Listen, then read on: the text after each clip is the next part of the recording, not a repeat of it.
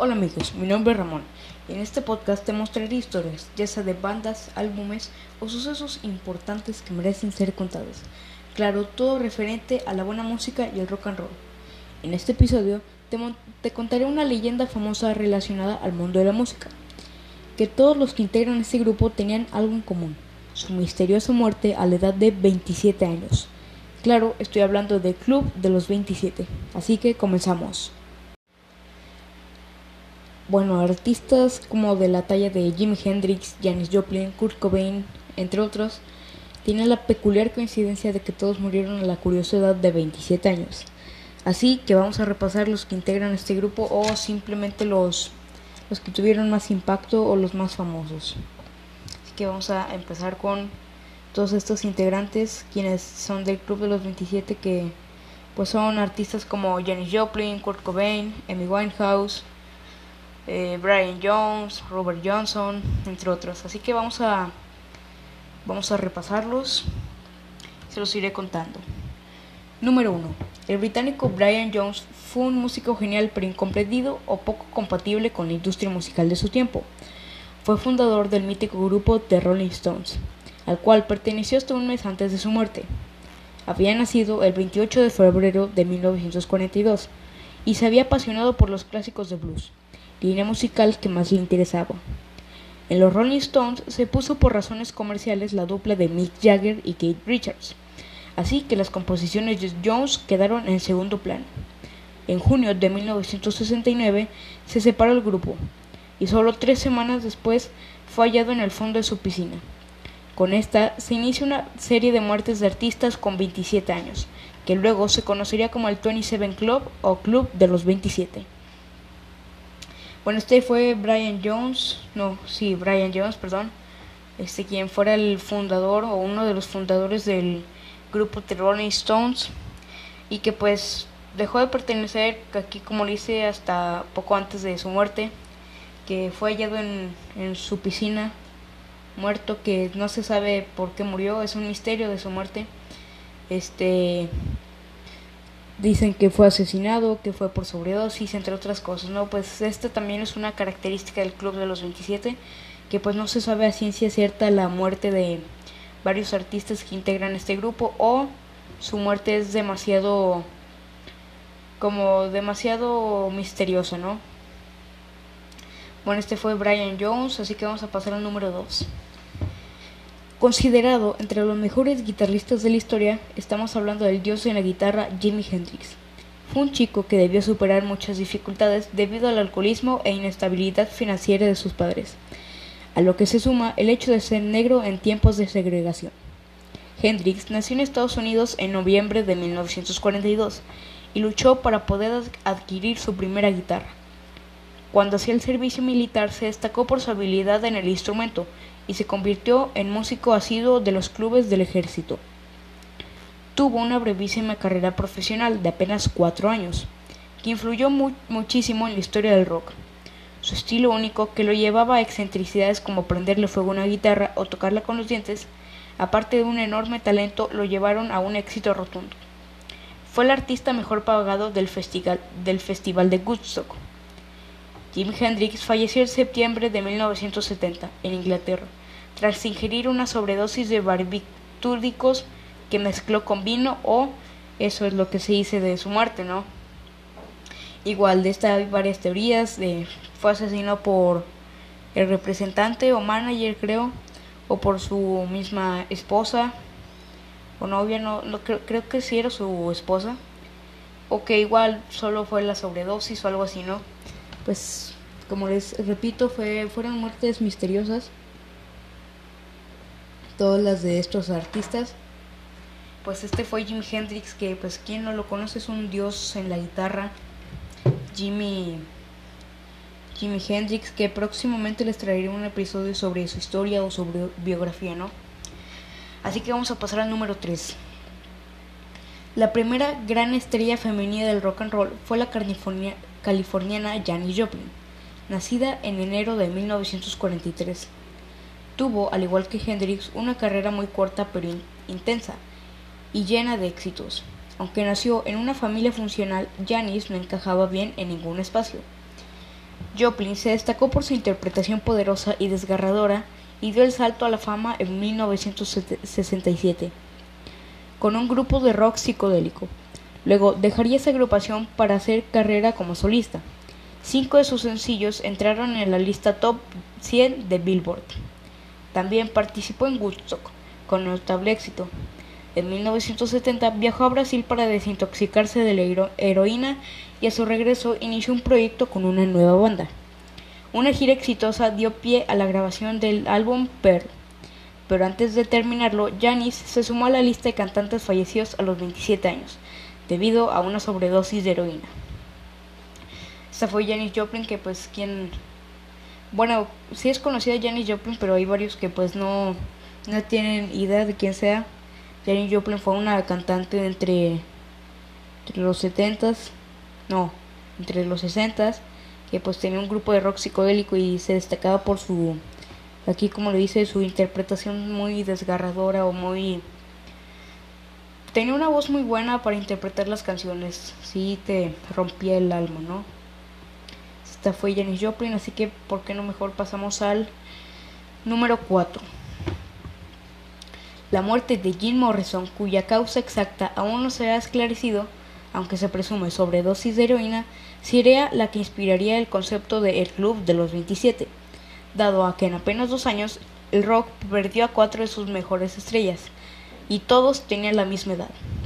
Morrison, estadounidense, nació en Melbourne, Estados Unidos, en diciembre de 1943, y con el tiempo se convirtió en un gran músico a pesar de la oposición de sus padres. Como vocalista de la banda The Doors, cosechó enorme éxito y entonces se desvinculó, se desvinculó permanentemente de su familia. Era de carácter más bien retraído y se rozaba conscientemente que se le considerase por separado. Insistía de que él simplemente era el vocalista de The Doors. Por otra parte, en más de una ocasión se vio en problemas con la justicia por comprobarse de manera reñida con sus buenas costumbres. Al igual que otros cantantes de su época, Morrison se ha sido a drogas recreativas, de modo que, que su muerte ocurría en 1971 se atribuye a tal causa. Tras los hechos no hubo ninguna autopsia.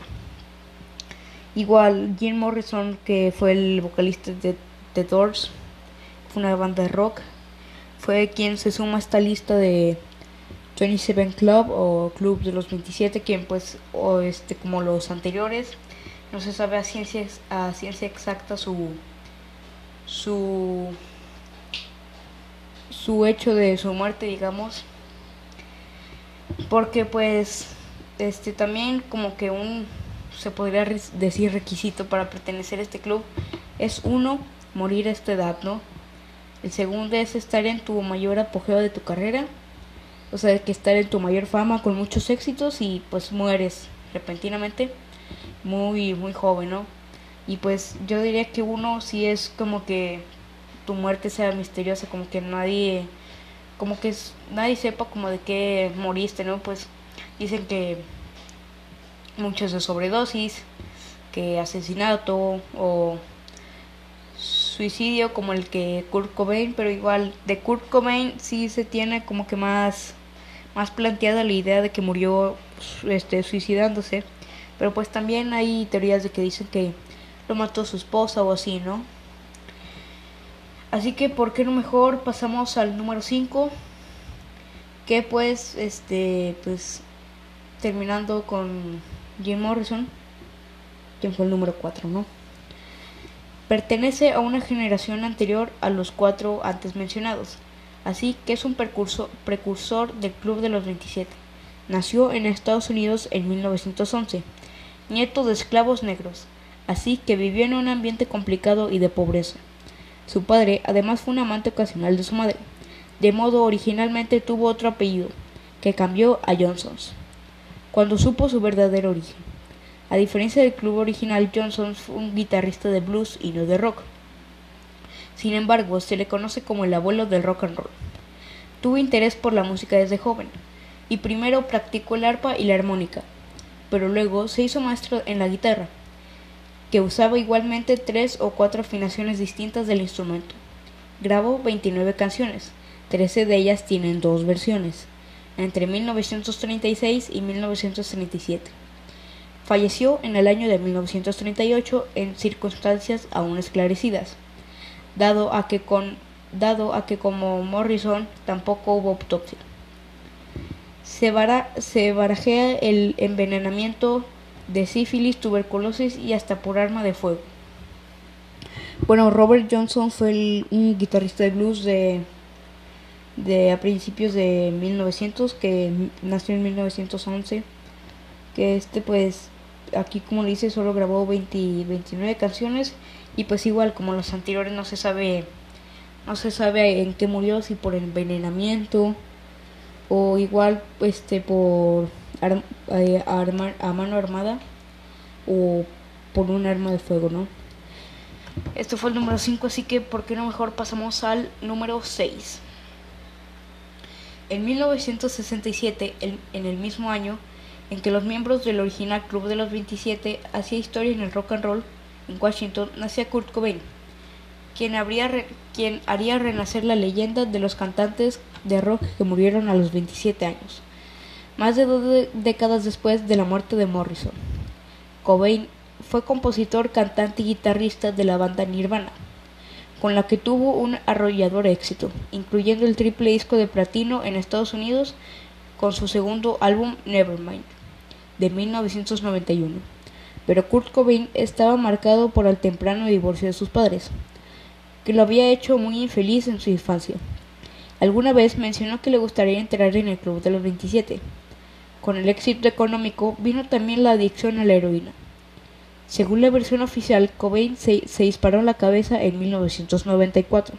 Sin embargo, hay turbiedad en la investigación y se sospecha de su esposa.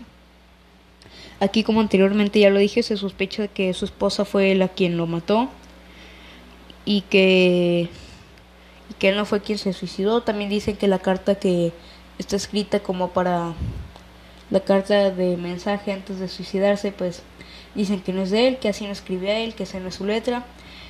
Y pues entre más teorías, ¿no? Que se tiene respecto a la muerte de Kurt Cobain, que pues no se sabe así si es cierta como los anteriores, de qué murió. Así que vamos a pasar al número 7. Vamos allá. En 1983 nació en Inglaterra la segunda mujer que entraría en el fatídico club de cantantes muertos a los 27, Amy Winehouse. Esta muchacha de, voz explosiva lanzó su primer disco en 2003, con regular éxito en Gran Bretaña, pero tres años más, más tarde, con Back to Black, obtuvo seis nominaciones al Grammy, ganando cinco. Contaba desde niña y al igual que en el caso de Cobain, sus padres se divorciaron cuando tenía solo nueve años. Curiosamente, su madre se llamaba Janis. Emi tuvo una carrera estelar con apenas dos álbumes de estudio, porque falleció mientras preparaba el tercero. La causa de su muerte es similar a, la de los otros miembros del Club de los 27. La adicción a las drogas, en, en caso de Winehouse, estaba en pleno proceso de desintoxicación de drogas ilegales pero consumía alcohol en exceso. La autopsia mostró que su sangre el nivel de alcohol era incompatible con la vida. Bueno, al igual de estas teorías de la muerte de Amy Winehouse son como que pues fue su esposo o fue creo el manager también. Creo creo que sí era eso o el esposo y pues este simplemente por la por el exceso de alcohol y drogas, ¿no? Pues todos estos cantantes siempre recurrían a las drogas y el exceso de alcohol, pues sería por lo que terminarían su carrera tan, a tan temprana edad, ¿no? Y bueno, entonces su derecho de hacerlo, pues son, son cantantes de rock, ¿no? Y pues, pues, ¿qué se les hace? Bueno, así que, porque ahora no pasamos a lo que muchos creen que significa este club de los 27, o al menos lo que se tiene registro? o pues lo que la gente cree que significa como el número 27 o así, ¿no? Existe la idea de que la muerte de las estrellas de rock y otros personajes a los 27 años obedece un plan superior y que no son simples casualidades. Se observa que la mayor parte de ellos fallecen en extrañas circunstancias, asociados con el consumo de drogas, suicidios y sospechosos accidentes de tránsito. Algunos creen que en 27 Club está relacionado con fuerzas y élites dentro de la industria, capaces de crear superestrellas para luego sacrificarlos en rituales ocultistas que permiten potenciar energías sobrenaturales y contar directa o indirectamente a las masas. Bueno, esto habla más de los Illuminati, que pues más adelante hablaremos de ellos. Que pues se dice que estos son como que proyectos de que este cantantes que tienen mucho éxito pero pues en, en, algún tiempo pues dejan de servirles no y pues no tienen otra opción más que terminar con ellos o matarlos hay quien se atreve a señalar como responsable el gobierno de Estados Unidos y los Illuminati que son capaces de usar mecanismos de control metal como el proyecto MK Ultra se supone que la secta de los Illuminati escoge sus elegidos desde muy pequeños para que formen parte del selectismo, selecticismo club. Perdón. En algún momento, debido al deterioro de sus condiciones, los miembros del Club de los 27 ya no son útiles para, para ellos y simplemente se deshacen. Pues aquí, como ya había dicho anteriormente, pues se deshacen de ellos cuando pues ya no les sirve, ¿no? Pues cuando ya no tienen nada más que hacer con ellos. Aunque la gente los ve con mucho éxito. Y pues esta, esta sería como una teoría de que es el club de los 27, 27, pero pues yo opino que es mejor como que una coincidencia y no que sea un proyecto o algo así, ¿no? Por otra parte, no todos los cantantes Illuminati terminarían muertos a los 27 se cree que Michael Jackson era uno de ellos y que vivió más tiempo por el que fue útil al proceso de dominación hasta sus 50 años.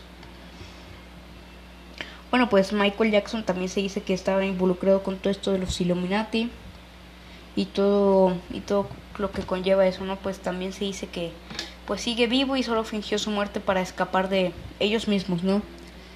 Pero pues la verdad yo opino que siguen siendo coincidencias eh, todo esto del club de los 27, pero pues también hay un significado numerológico, pues algo así que pues si quieren se los digo.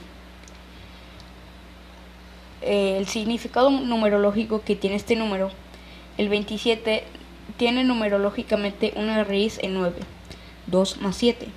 Así que se ubica en los números más perfectos y cuya vibración es más potente.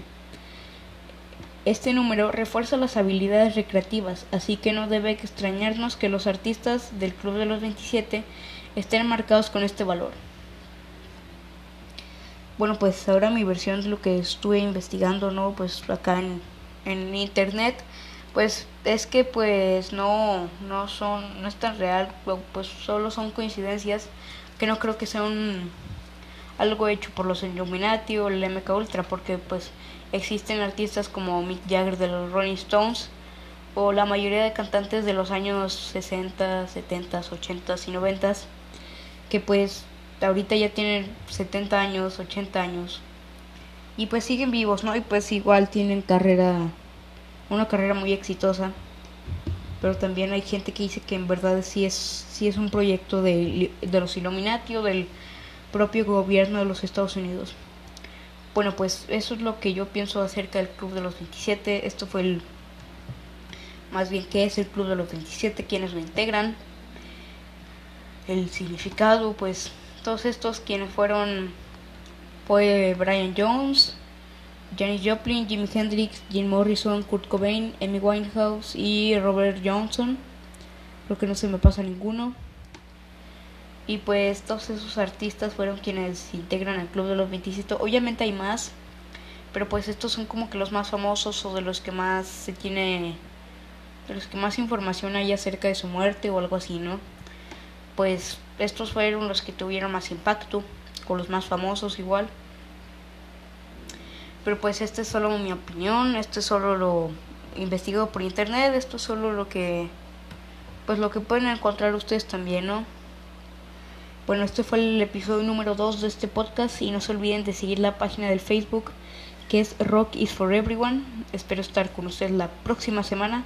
Claro, si el dios del rock no lo permite. Adiós, cuídense mucho, nos vemos en el siguiente episodio. Adiós y sigan rockeando.